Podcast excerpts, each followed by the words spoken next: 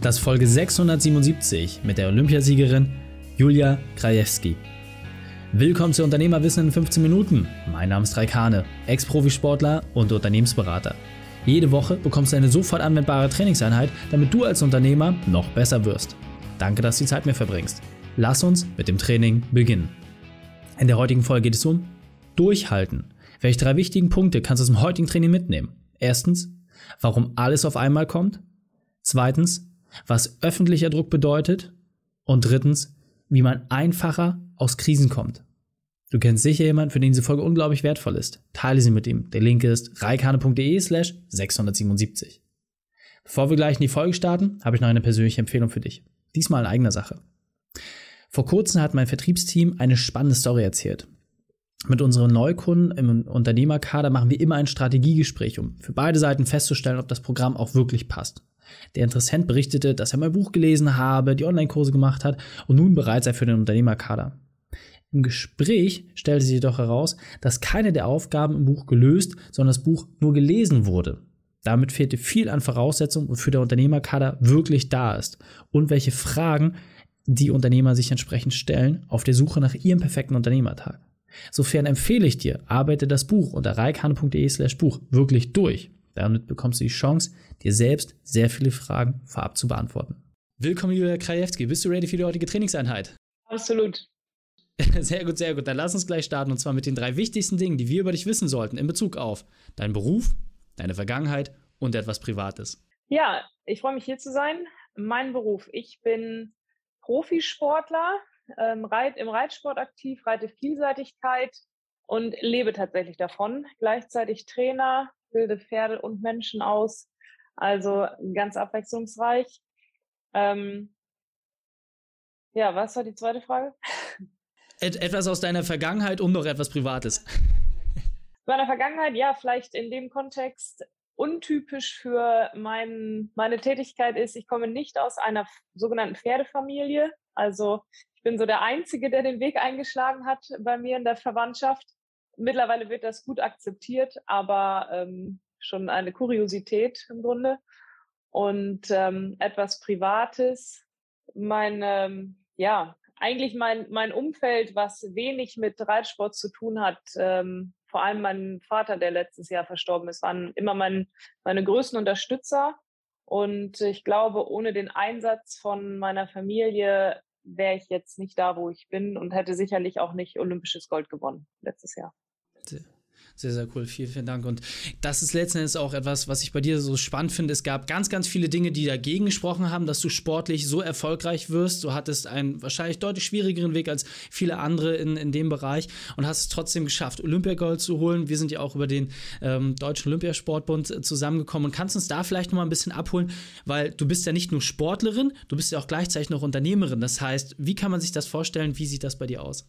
Ja, das Schöne am Reitsport ist ja im Grunde, man kann das sehr lange machen. Das heißt, man hat nicht so eine, sagen wir, fünf bis zehn Jahreskarriere, sondern man kann das machen von, naja, zehn bis 65, wenn man möchte. Und äh, ich lebe tatsächlich davon. Das heißt, ich ähm, habe das als Beruf gelernt. Ich bin Pferdewirtschaftsmeisterin. Ich bilde Reiter aus und Pferde. Ich bin auch Bundestrainerin und äh, versuche aktuell den Spagat zu schaffen zwischen Spitzensport, ja, bis Olympische Spiele und davon kann man leider nicht automatisch leben. Und ähm, das Ganze auch ja finanziell funktionieren zu lassen, so dass ich mir das wirklich leisten kann, ohne dabei jetzt von Haus aus den großen finanziellen Background zu haben. Also das sind ganz viele Geschäftszweige, die ich mir auch über die Jahre so ein bisschen ja austüfteln musste, was funktioniert wie, wie viel schafft man tatsächlich, wie viel schaffe ich und das als ja ein-Mann-Unternehmen in Anführungsstrichen. Ich habe natürlich ein paar Mitarbeiter, aber ähm, bin ja Einzelunternehmer und äh, auch noch nicht besonders lange. Ja, sehr, sehr spannend. Gehen wir auch gleich noch mal ein bisschen tiefer drauf ein. Und jetzt muss man sagen, du hast es ja geschafft. Also erstmal in einem so kapitalintensiven Sport wie, wie dem Pferdereitsport, erstmal es zu schaffen, überhaupt sich eine Basis darauf aufzubauen, dann noch entsprechend äh, ja, die größte Trophäe, die man sportlich überhaupt erreichen kann, mit nach Hause zu bringen. Aber es war nicht mal alles so schön. Deswegen holen wir uns mal ab zu einem Tiefpunkt, zu deiner beruflichen Weltmeisterschaft, deiner größten Herausforderung. Und wie hast du diese überwunden? Ja, ich glaube, ähm, also ich war in jungen Jahren eher mit Erfolg gesegnet. Es ging recht einfach, ähm, so dass ich dachte, naja, das ist ja nicht so schwer, bei uns in dem Sport oben mitzumischen. Und dann habe ich doch ja ein paar Jahre, denke ich, immer wieder wirklich einstecken müssen. Ähm, vielleicht einige kennen das ähm, ja, Kommentatorengate von 2016 in Rio, ähm, als ich ja, persönlich keine gute Leistung abgeliefert habe bei den Olympischen Spielen und dann auch noch äh, genug Häme kassiert habe, über die Jahre auch ja, aufgrund einiger Misserfolge wirklich einstecken musste, denke ich. Für mich das Schwierigste war ähm, Ende letzten Jahres musste ich mein eigentliches ja, Spitzenpferd, also mein bestes Pferd, mit einer sehr schweren, ähm, ja, der hatte eine sehr schwere Krankheit, musste ein Auge entfernt werden. Er hat es überlebt, aber ja, war über viele Monate sehr, sehr schwierig, auch war dann im Grunde mit, mit Blick auf Olympia im Grunde für mich alles so ein bisschen ja, abgehakt.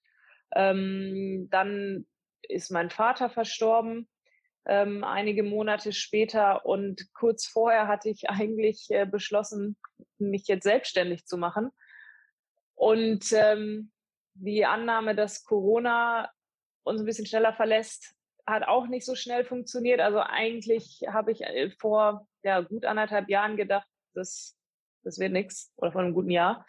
Und es dann aber doch gedreht. Manchmal bin ich mir nicht so richtig sicher, wie ich das geschafft habe, aber ähm, aus einem ganzen Haufen Gegenwind und wirklich auch tragischen Ereignissen so rauszukommen, war, glaube ich, das Schwerste, was ich geschafft habe, aber auch das am Ende das Genialste. Also ja, Absolut. Und also ich für mich persönlich habe auch immer wieder die Feststellung gemacht bei allen Gästen, die ich mittlerweile im Interview hatte, je schwerer der Leidensweg, desto größer ist der Erfolg. Also das eine bedingt das andere. Das Universum versucht da wahrscheinlich immer irgendwie eine Balance herzustellen.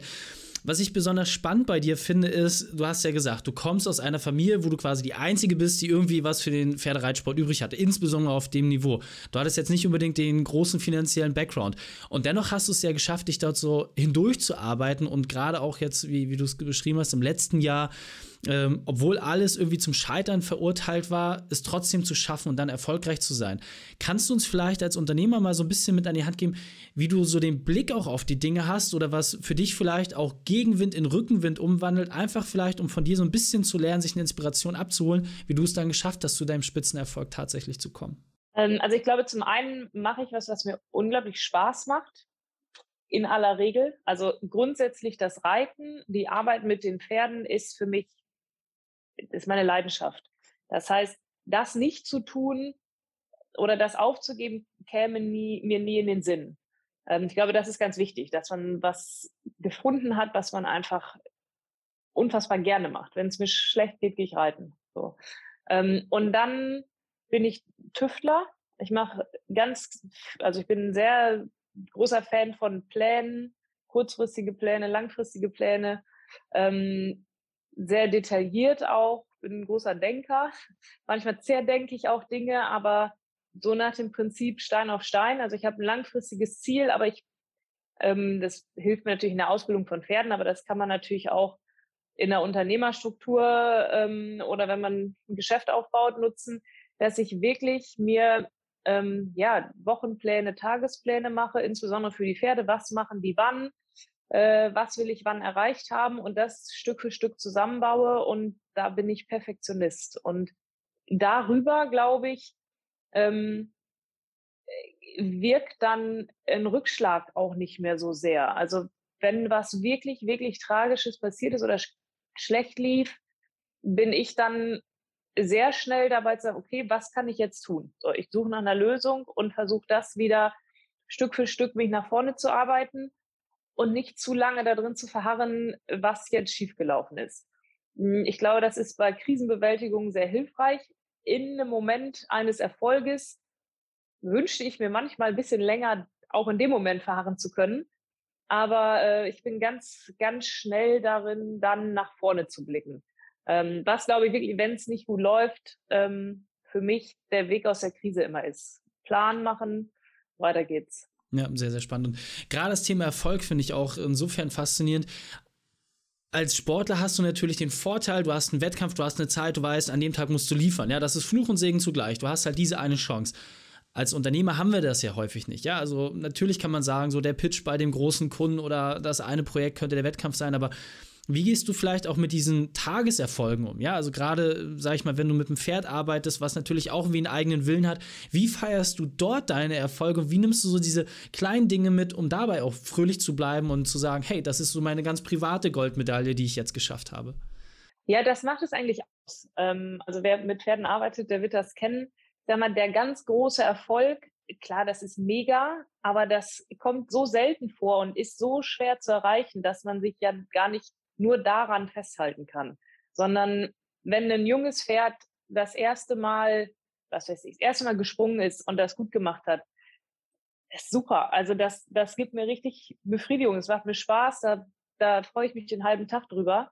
Ähm, und das ist natürlich viel leichter oder viel, viel häufiger zu erreichen. Und ich glaube, dass das auch ähm, in einem Unternehmen, also bei mir selber, als ich festgestellt habe, okay, äh, ich kann jetzt eine zweite Person anstellen oder ähm, als ich der Umsatz das erste Mal eine gewisse Summe überschritten hatte, ähm, kleinere Dinge, das glaube ich, das gibt einem den Ansporn für den, fürs tägliche. Das ganz Große, klar, das hält einen dann, das hilft und das ist natürlich eine Riesenbestätigung.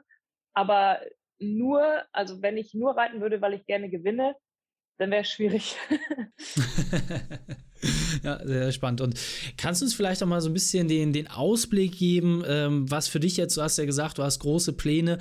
Willst du denn jetzt den Spitzensport in Fokus setzen oder das Unternehmerische? Gibt es da für dich irgendwas, wo du jetzt schon sagen kannst, okay, das wird auf jeden Fall für mich für die nächsten Jahre oder auch Jahrzehnte, wie du es gesagt hast, Priorität haben?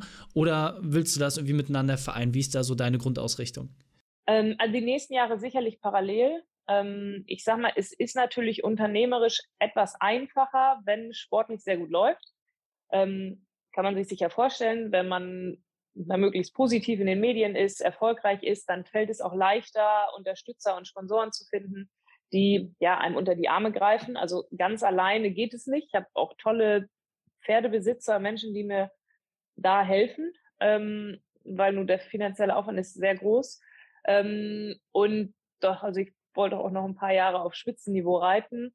Allerdings mir das unternehmerisch so untermauern, dass ich, ähm, dass es nicht nur am Spitzensport hängt am Ende, weil das ist doch ähm, das ist ein wackeliger Turm.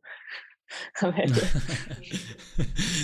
sehr, sehr, sehr schön formuliert. Natürlich auch passend äh, mit, mit der Metapher. Sehr cool. Wir sind so langsam auf der Zielgeraden. Deswegen, Julia, hast du vielleicht noch etwas, wo wir dir vielleicht was Gutes tun können oder was für dich jetzt auch Projekte sind, die wir mit der Community teilen und unterstützen können? Och, ähm, ja, äh, gibt natürlich immer Projekte. Eins meiner aktuellen Projekte ist, äh, ich habe einen LKW neu für meine Pferde. Der ist ähm, naja, ich sag mal so, alleine könnte ich den jetzt nicht finanzieren. Und äh, glaube ich, eine sehr, sehr coole Werbefläche für das ein oder andere Unternehmen. Soweit ich weiß, ist da auch noch hier und da ein bisschen Platz frei. Ähm, also falls da jemand Interesse daran, hat, dass ähm, sein Unternehmen quer durch Europa fährt, auf einem wirklich, wirklich coolen LKW, den ich selber fahre auch, ähm, dann äh, gerne, gerne melden. Ansonsten, ja, freuen wir uns über positives Feedback. Ich habe Instagram und eine ähm, Homepage und ja, würde mich freuen, wenn mal jemand vorbeischaut. Sehr cool. Verlinken wir natürlich auch alles in den Schulen Notes. Julia, vielen, vielen Dank, dass du deine Zeit und deine Erfahrungen mit uns geteilt hast. Ich freue mich auf das nächste Gespräch mit dir. Sehr gerne. Die Shownotes dieser Folge findest du unter reikane.de slash 677. Alle Links und Inhalte habe ich dort zum Nachlesen noch einmal aufbereitet. Dir hat die Folge gefallen? Du konntest sofort etwas umsetzen? Dann sei ein Held für jemanden und teile diese Folge. Erst den Podcast abonnieren unter reikane.de slash podcast oder folge mir bei Facebook, Instagram, LinkedIn oder YouTube. Denn ich bin hier, um dich als Unternehmer noch besser zu machen. Danke, dass du die Zeit mit uns verbracht hast. Das Training ist jetzt vorbei. Jetzt liegt es an dir. Und damit viel Spaß bei der Umsetzung.